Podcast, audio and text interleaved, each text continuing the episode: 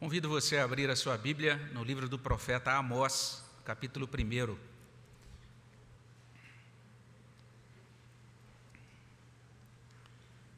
Amós, capítulo 1. Vamos ler a partir do versículo 3. Amós 1, 3. Nós vamos percorrer todo o capítulo 1 até o capítulo 2, versículo 3. Amós 1, 3 até 2, 3. Você é convidado a abrir a sua Bíblia aí na sua casa, deixar aberta também nessa passagem, Amós capítulo 1, versículo 3 até capítulo 2, versículo 3, diz assim: Assim diz o Senhor, por três transgressões de Damasco e por quatro não sustarei o castigo, porque trilharam a Gileade com trilhos de ferro. Por isso, Meterei fogo à casa de Azael, fogo que consumirá os castelos de Ben-Hadad. Quebrarei o ferrolho de Damasco, eliminarei o morador de Biqueate Aven, e ao que tem o cetro de Bet-Eden, e o povo da Síria será levado em cativeiro a Kir, diz o Senhor. Assim diz o Senhor: por três transgressões de Gaza e por quatro não sustarei o castigo porque levaram em cativeiro todo o povo para o entregarem a Edom. Por isso, meterei fogo aos muros de Gaza, fogo que consumirá os seus castelos. Eliminarei o morador de Asdod e o que tem o cetro de Asquelon, e volverei a mão contra Ecrom, e o resto dos filisteus perecerá, diz o Senhor. Assim diz o Senhor: por três transgressões de Tiro e por quatro não sustarei o castigo, porque entregaram todos os cativos a Edom e não se lembraram da aliança de irmãos. Por isso, meterei fogo aos muros de Tiro, fogo que consumirá os seus castelos.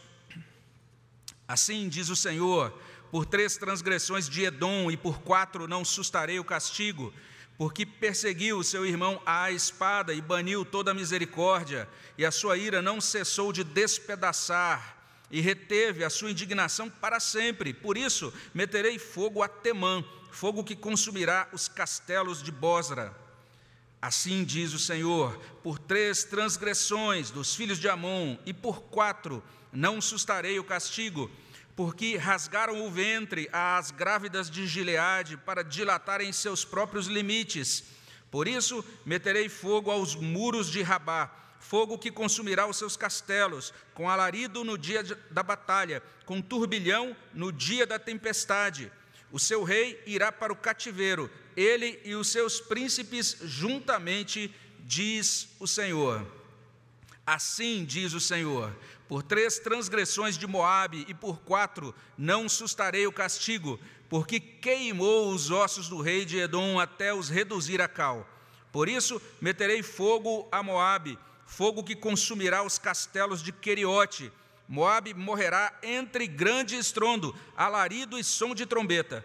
Eliminarei o juiz do meio dele, e a todos os seus príncipes com ele matarei, diz o Senhor. Vamos orar. Senhor, te agradecemos por essa palavra, agradecemos pelo modo como o Senhor levantou esse profeta no século VIII antes de Cristo para falar aos nossos corações hoje. Pedimos, ó Deus, que teu Espírito Santo nos ajude na contemplação, no entendimento, na aplicação dessa palavra para o benefício das nossas almas, para que o teu nome receba glória em nós, para que nossas vidas, ó Deus, sejam fortalecidas pela tua graça. É o que pedimos no nome de Jesus.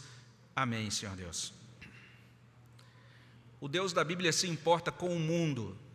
É isso que nós encontramos nessa profecia de Amós. Ele não é apenas o Deus da igreja, ele é o Deus de toda a criação. E nesse texto que nós temos diante de nós, nessa profecia desse servo de Deus chamado Amós, Deus revela a sua tratativa com seis nações, seis povos. Seis povos são mencionados aqui e essas seis nações circundavam tanto Judá quanto Israel. Todas essas nações eram nações inimigas. E o, especialmente o reino do norte, o rei de Israel, quando ouviu essas palavras, quando ouviu esse anúncio de Amós, deve ter tido, tido bom motivo para alegrar o seu coração, como se ele pudesse dizer: Viva! Deus está dizendo que de fato Ele vai dar um jeito nesses inimigos que ficam nos espezinhando, tirando a nossa paz e, é, de certa forma, prejudicando a nossa caminhada cotidiana. Quando nós olhamos para essas seis nações, as primeiras três delas eram é, compostas por estrangeiros diretos, não tinham nenhum vínculo de parentesco com o povo de Israel, mas as três últimas nações eram parentes distantes. Todos os oráculos iniciam com assim diz o Senhor, por três transgressões de e por quatro, todos eles repetem essa mesma sentença que é esquisita para a gente. A gente que nunca leu o livro de Amós começa a ler e fala que interessante, por que, que ele vai repetindo isso todas as vezes, não é? E é possível a gente olhar para essa expressão, por três transgressões de e por quatro, e simplesmente concluiu que muitos concluem dizendo isso é muito misterioso, enigmático, a gente não sabe ao certo é, o significado desse ditado, mas alguns entendem isso como uma referência à paciência de Deus em aplicar o juízo. Ele está dizendo: olha, eu estou acompanhando essas nações, e pelas transgressões que elas cometem, elas serão julgadas, serão castigadas, e eu tenho a medida da transgressão de cada nação. Então, a gente tem algumas nações é, sobre as quais é mencionado um pecado cometido por essa nação, mas temos aqui duas nações da lista que cometem dois pecados, e nós temos em seguida, no culto da noite, a gente vai ver a sentença de Deus, ou as sentenças de Deus contra Judá e a própria nação de Israel e a nação de Israel ela enche a medida com quatro pecados distintos. Mas a ideia básica, de acordo com esse entendimento, é que esta sentença, né, por três transgressões de e por quatro, tem a ver então com essa paciência de Deus, com esse modo como Deus trata as nações, é, aguardando e dando o tempo a cada uma, até que cada uma encha a medida do seu juízo. Mas tem outro entendimento que parece bem viável também para mim, é simplesmente Deus usando esse profeta chamado Amós e orientando Amós a falar dessa maneira, que é tão diferente para a gente, simplesmente como um recurso retórico. Era algo para Amós fazer um uso naquele momento com uma determinada finalidade, vamos dizer assim. Nós estamos aqui diante de, daquilo que alguns chamam de litania do juízo de Deus, ou seja, uma espécie de oração feita de frases curtas, e todas essas frases relacionadas a Deus vindo em julgamento. Cada parágrafo destacando Deus como origem da mensagem. Então, é palavra de Deus. Assim diz o Senhor, isso é repetido todas as vezes.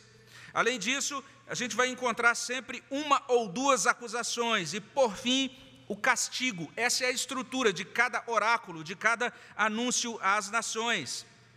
Se a gente olhar cada anúncio, em cada um deles existe essa mesma é, verdade repetida: Deus meterá fogo e consumirá os castelos desses inimigos. Isso é dito em todas, em todas as ocasiões. E, em alguns casos, diz que Deus destruirá os muros, ou seja, as defesas todas desses inimigos mencionados. Deus moveu Amós a esse tipo de comunicado um comunicado dramático e fazendo uso dessa retórica, por três transgressões de e por quatro, não sustarei o castigo. Parece que isso teve um efeito muito positivo naquele primeiro momento, porque ganhou a atenção dos ouvintes. Amós estava pregando para Israel, para o reino do norte. E o reino do norte, como eu disse, era cercado por aqueles inimigos. E o reino do norte, certamente, à medida em que Amós foi pregando essas coisas, a, as pessoas foram ouvindo dizendo: é isso mesmo, olha só, Deus vai vencer os nossos inimigos. Isso é que é Deus, o Deus das vitórias. Aleluia, glória a Deus, o Deus que nos dá a vitória sobre as batalhas. Tem um estudioso que diz que Jeroboão II, era o rei de Israel naquela época, estava alcançando o auge do seu poder por volta do ano 765 a.C. E ele havia retomado o controle de várias regiões que haviam pertencido ao Império de Salomão. E Israel, olha o que diz esse estudioso: Israel era uma nação obcecada com a derrota e exploração dos seus vizinhos através de guerra. Então, temos uma nação beligerante, que, que estava afeita àquele contexto de batalhas. E aí, olha o que diz esse estudioso: ele diz, predições políticas de novas conquistas em terras vizinhas eram parte da campanha de propaganda da nação. Então existia toda uma. Naquela época já existia marketing é, político, religioso, né? Dizendo: olha, nós vamos vencer as nações inimigas, as nações que são contrárias a nós. E daí completa esse estudioso dizendo: os primeiros oráculos contra as nações estrangeiras teriam obtido uma reação favorável e imediata. Ou seja, alguém chega para Jeroboão e diz: Jeroboão, tem um profeta aí, ele está anunciando, sabe o que? As nações contrárias a nós, Deus vai tratar com todas elas, Deus vai vencê-las por nós. Jeroboão disse: Eu quero ouvir esse profeta, vamos marcar para ele vir aqui passa aí o canal de vídeo dele, que eu quero ver a live, a última live dele. Eu tenho que ouvir esse profeta. Olha que interessante. Ou seja, Damasco, a Síria, vai cair. Oba! Gaza, a Filístia, vai sumir do mapa. Iupi, Tiro será destruída. Ei! Edom também, viva! E Deus vai tratar com Amon e Moabe. E o pessoal, é isso aí, muito bem, Deus. Deus é bom o tempo todo. E a celebração vai se expandindo no coração daqueles ouvintes. Quanto mais eles ouvem sobre Deus castigando os seus inimigos.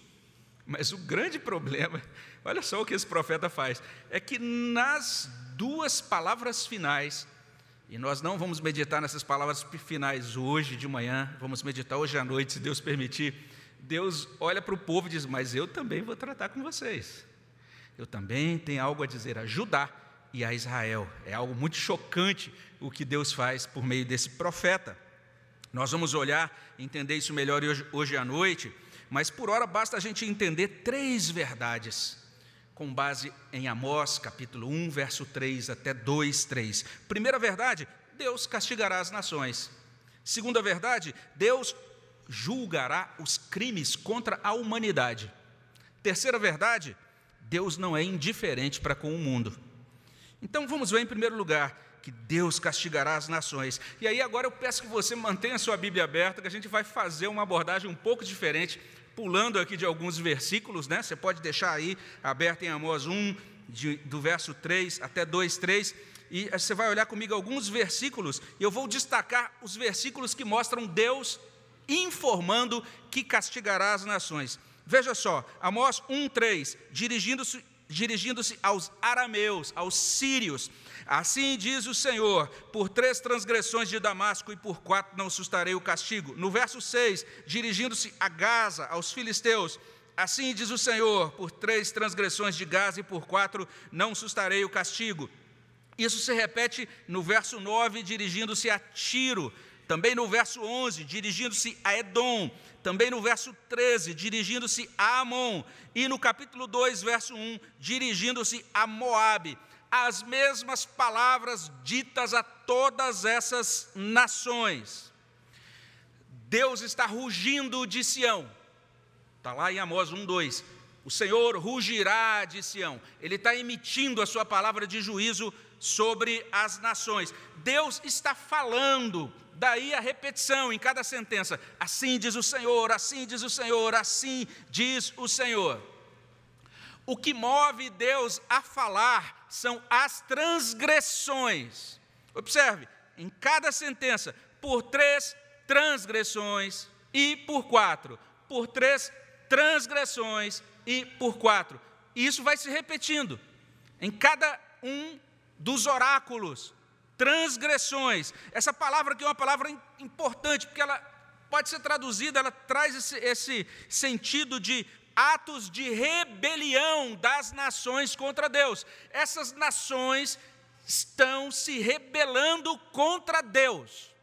Por conta dessas transgressões, o texto vai dizer o seguinte: Deus castigará inevitavelmente. Veja só, não sustarei o castigo. Ele vai aplicar esse castigo. Esse castigo é irreversível. Deus estabeleceu que assim será. Não sustarei o castigo. Deus castigará as nações. Essa é a primeira verdade de Amós 1, 3 a 2, 3. Mas não apenas isso. O texto mostra ainda, em segundo lugar, que Deus julgará os crimes contra a humanidade. É o que o texto está trazendo. Se você olhar essa lista de pecados aqui, os crimes cometidos pelas nações, esses atos de rebelião das nações contra Deus, não são, não tem relação com liturgia de culto, não tem relação com obra missionária da igreja, não é a igreja, o mundo perseguindo a igreja, não é nada disso. Olha só que interessante, não é transgressão da lei de Israel ou do pacto que essas nações tinham com o Senhor, porque elas não conheciam esse pacto, estavam fora dele, daquela, daquela é, revelação mais direta da lei moral e cerimonial do Senhor. São crimes contra a humanidade que estão sendo cometidos. Deus julgará os crimes contra a humanidade. Como esclarece Gary Smith, ele diz o seguinte: a base das acusações contra as nações, aqui em Amós 1, a partir do verso 3 até 2, 3, é uma lei mais universal de certo e errado, que se baseia na consciência, que se baseia em códigos legais nacionais, em direitos de tratados internacionais e num senso comum de certo e errado. Olha que interessante. Mesmo as nações que não têm nenhuma orientação religiosa ou bíblica, elas têm o senso de certo e errado, elas têm os seus tratados, as suas regras nacionais, os seus tratados internacionais, elas são regidas ou estabelecem leis baseadas na consciência. E Gary Smith prossegue dizendo: a responsabilidade por ignorar esses princípios pactuais não pode ser evitada. A culpa dos acusados está fora de debate. As nações individualmente são responsáveis diante de Deus por seu tratamento desumano aos outros. Então, são crimes contra a humanidade que Amós está julgando. Olha que profeta diferente. Ele se distingue de outros profetas que é, dá uma atenção logo de início às questões mais internas de Israel, mas ele começa com essa lista de crimes contra a humanidade. Vamos ver que crimes são esses. Veja só, o crime de Damasco está aí no verso 3. Porque trilharam a Gileade com trilhos de ferro. A prática de crueldade ou de crimes de guerra. Ele tratou, Damasco tratou duramente o povo de Gileade em um tempo de guerra. Qual foi o crime de Gaza, o crime dos filisteus? O crime de Tiro e também o crime de Edom. Foi o crime de tráfico humano. Observe bem o tráfico humano no verso 6, porque levaram em cativeiro todo o povo para o entregarem a Edom, para serem vendidos como escravos. Olha mais adiante no verso 9, porque entregaram todos os cativos a Edom. Então nós temos essas duas nações, Gaza e Tiro, eles, elas capturavam pessoas e vendiam para Edom. E Edom vendia essas pessoas, tinha todo um sistema de venda de escravos. Quais são, quais são os pecados de Tiro e Edom? Quebra de tratados. Olha aí o verso 9: porque não se lembraram da aliança de irmãos. E se você olhar o verso 11, porque perseguiu o seu irmão à espada e baniu toda a misericórdia, e a sua ira não cessou de despedaçar, e reteve a sua indignação para sempre. E, de modo geral, os estudiosos olham para esses textos, verso 9, verso 11, e dizem: a terminologia aqui tem a ver com quebra de alianças, de tratados entre estados-nação estados -nação, ou entre povos. Qual foi o, o pecado de Amon? Genocídio. O texto diz, aí no verso 13: eles rasgaram o, o ventre às grávidas de Gileade para dilatarem os seus próprios limites.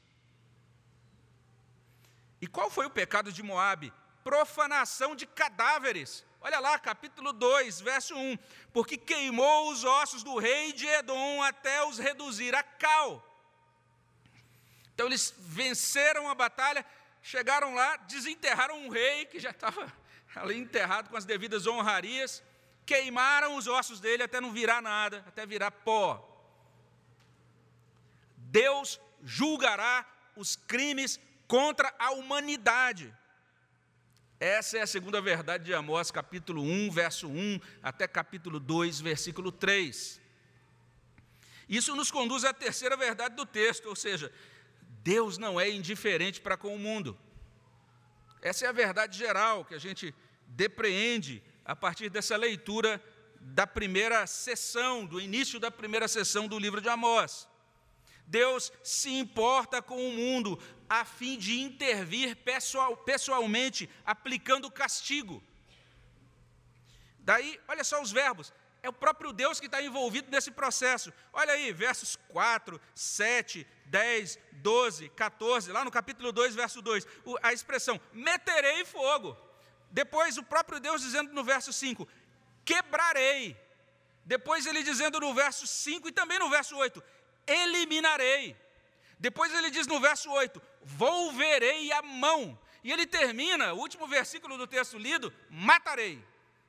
Deus mesmo está envolvido nesse processo. Ele está indignado contra os crimes cometidos contra a humanidade. Ele age, ele vai agir, ele não fica distante, ele não é indiferente a esses crimes. E para fazer isso, Deus usa outras nações. Quando diz, volverei a mão, matarei, a gente fica logo imaginando o céu se abrindo e Deus descendo como uma chama e queimando uma nação inteira. Não é assim. A gente percebe dentro da Escritura e percebe dentro da história. Deus realiza essa obra de juízo contra as nações, através de outras nações. Por exemplo, a profecia contra Damasco, que está aí nos versos 4 e 5, ela foi cumprida no ano 732, quando o rei assírio dominou Damasco. Então, a Assíria foi a nação usada por Deus para castigar a Síria. A profecia contra a Filístia, por exemplo, a segunda nação, foi cumprida ainda naquele século VIII, quando os reis Uzias e Ezequias invadiram a Filístia e depois houve uma sequência de conquistadores assírios que capturaram todas as cidades da Filístia, que eram situadas ali mais na, naquela parte litorânea. A, cida, a cidade de Tiro foi destruída no ano 332 a.C. por Alexandre o Grande. As cidades de Edom, Amon, reinos, os reinos, melhor dizendo, de Edom, Amon, Moabe, foram devastados pelos babilônios. O nosso irmão, reverendo Augusto Nicodemos, ele comenta esse texto e ele diz assim: As escrituras dizem que todas as nações estão debaixo do olhar de Deus, que ele sonda e conhece tudo o que é feito por elas. A política internacional, os sistemas econômicos, as relações diplomáticas, os acordos, os tratados, e Deus intervém, age levantando reis, derrubando poderosos, ele conduz a história das nações segundo o plano que traçou desde a eternidade, e nesse plano julga e castiga as nações. Deus intervém. Deus não é indiferente para com o mundo. Esse é o terceiro ensino de Amós, capítulo 1, versículo 3, até capítulo 2, versículo 3. E dito isso, a gente pode é, concluir primeiro, recapitulando aqui esse ensino. Veja só, em primeiro lugar, Deus castigará as nações. Em segundo lugar, ele julgará os crimes contra a humanidade. E terceiro ensino, ele não é indiferente para com o mundo. À luz de Amós capítulo 1, verso 1 até 2, versículo 3, a gente pode dizer que isso deveria chamar a nossa atenção para a necessidade de, como evangélicos, como crentes, nós prestarmos mais atenção na pauta humanitária. Porque o texto está mostrando que Deus não está preocupado apenas com o que acontece dentro das igrejas. Deus está preocupado com o que está acontecendo com a humanidade, de modo amplo, de modo geral. Gente sofreu durante as guerras em Gileade, aquele povo, aquele povo foi trilhado, como a gente vê no verso 3, as grávidas deles foram estripadas, como a gente vê no verso 13. Gente foi tratada como mercadoria. Gente foi enganada, desrespeitada, maltratada, despedaçada. E hoje mesmo, gente continua sendo alvo de balas, de bombas, sofrendo desterro, sendo traficada, sendo abusada, hoje mesmo. cerca de 86 denúncias de tráfico de pessoas envolvendo meninas até 18 anos foram feitas entre os anos de 2017 e 2020 somente no Brasil. Mulheres e crianças são as principais vítimas do tráfico humano. Um relatório das Nações Unidas confirma o dado ao apontar que 71% das pessoas traficadas hoje no mundo são meninas e mulheres. Quantas vezes você, evangélico, se preocupou com isso? Orou por isso? Existe uma pauta humanitária fora dos nossos muros da igreja. A igreja evangélica precisa prestar atenção nesta pauta humanitária. Se somos o povo da Bíblia, devemos orar contra esse tipo de crime, devemos nos informar sobre os diferentes crimes cometidos contra a humanidade no nosso tempo, devemos nos posicionar e dizer que Deus é contra aqueles que praticam tais crimes. Nossa abordagem do mundo tem sido bastante míope, bastante fechada, pensando apenas em perda de privilégios da igreja diante da cultura, e não temos olhado para as atrocidades que têm sido cometidas contra a humanidade. Deveríamos aprender a chorar pelos crimes por conta das pessoas que são traficadas e abusadas e esmagadas e destruídas hoje na, na, no nosso mundo.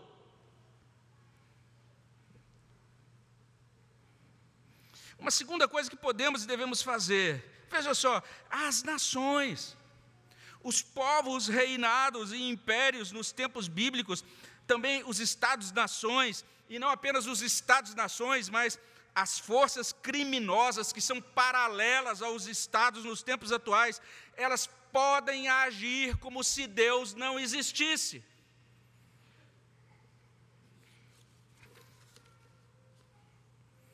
Os líderes genocidas, as nações inclementes e violentas, pensariam que ficaria por isso mesmo. Elas diziam: vamos continuar abrindo grávidas, vamos continuar massacrando povos. Vai ser assim mesmo, ninguém está vendo. É como se Deus não existisse, ou como se Deus não interferisse nos assuntos humanos. Amós diz: Deus existe, Deus interfere. É como se Deus não ligasse para as maldades cometidas, mas Deus liga, Deus se importa e Deus castiga. No tempo devido, Ele castigará as nações inclementes e os criminosos inclementes e todos os seres humanos inclementes. A força bruta pode ser usada para o bem, como um recurso de defesa, a fim de imobilizar o perverso, a fim de proteger os mais frágeis. Mas Deus desaprova a violência fortuita. Deus desaprova a mera truculência. Deus desaprova a brutalidade que rotula e parte para cima do outro como um transbordamento de intolerância ódio e maldade. Deus desaprova. Hoje, hoje, Deus contempla os atos violentos de nação contra nação. Os olhos de Deus estão sobre Rússia e Ucrânia nesse momento. Os olhos de Deus estão sobre todas as nações que cometem crimes contra a humanidade. Sabe o que Amós está dizendo? Deus destruirá os violentos. como nós lemos no Salmo 37, versículo 11: Mas os mansos herdarão a terra e se deleitarão na abundância de paz. Essa é a promessa de Deus. Por fim, a ação divina contra as nações no tempo de Amós era uma espécie de amostra, era uma espécie de preparativo para o dia do juízo final. Amós é um profeta que vai falar sobre esse dia do juízo final. E é como se ele dissesse: ele começa o livro dizendo: Olha o que Deus vai fazer com essas nações que estão em volta de nós. Aí depois ele vai fechando o cerco, como a gente vai ver hoje à noite. Mas no final ele diz: Olha o que Deus vai fazer com o mundo. Ele está conduzindo o mundo para o reino do Messias, para o reino messiânico. Ele vai restabelecer o tabernáculo de Davi. Amós chama esse dia de o dia do Senhor. Depois vale a pena você dar uma lida aí em Amós 5, de 18 a 20. Um trecho de arrepiar os cabelos. Usando as palavras do próprio Amós, lá no capítulo 5 desse livro, no verso 4. Nós precisamos ouvir essas palavras dele. Ele diz: Buscai-me e vivei. Lá no capítulo 5, verso 6, ele diz: Buscai ao Senhor e vivei. E mais adiante, ele diz ainda no capítulo 5, versículo 14: Buscai o bem e não o mal. Nós temos de buscar a Deus, nós temos de nos arrepender do mal que fizemos ou que aprovamos à distância. Nós temos de trilhar os caminhos de Deus e do bem. De acordo com Amós, tem de ser assim, porque o dia do Senhor está chegando. E depois do profeta Amós, foi o próprio Senhor Jesus Cristo que fez esse anúncio lá em Marcos 1, versículo 15: O tempo está cumprido e o reino de Deus está próximo. Arrependei-vos e crede no Evangelho. Amém? Vamos orar ao nosso Deus. Senhor, pedimos que a tua graça aplique a tua palavra aos nossos corações e nos coloque sob o impacto desse rugido do leão, dessa tua voz que fala a nós por meio de, desse profeta. Pedimos, ó Deus, que aquilo que convém ao Senhor, conforme o teu bom propósito de salvação, o teu bom propósito de santificação e consolação das nossas vidas, que isso seja trazido pelo teu Espírito para os nossos corações. É o que pedimos no nome de Jesus. Amém, Senhor Deus. Nós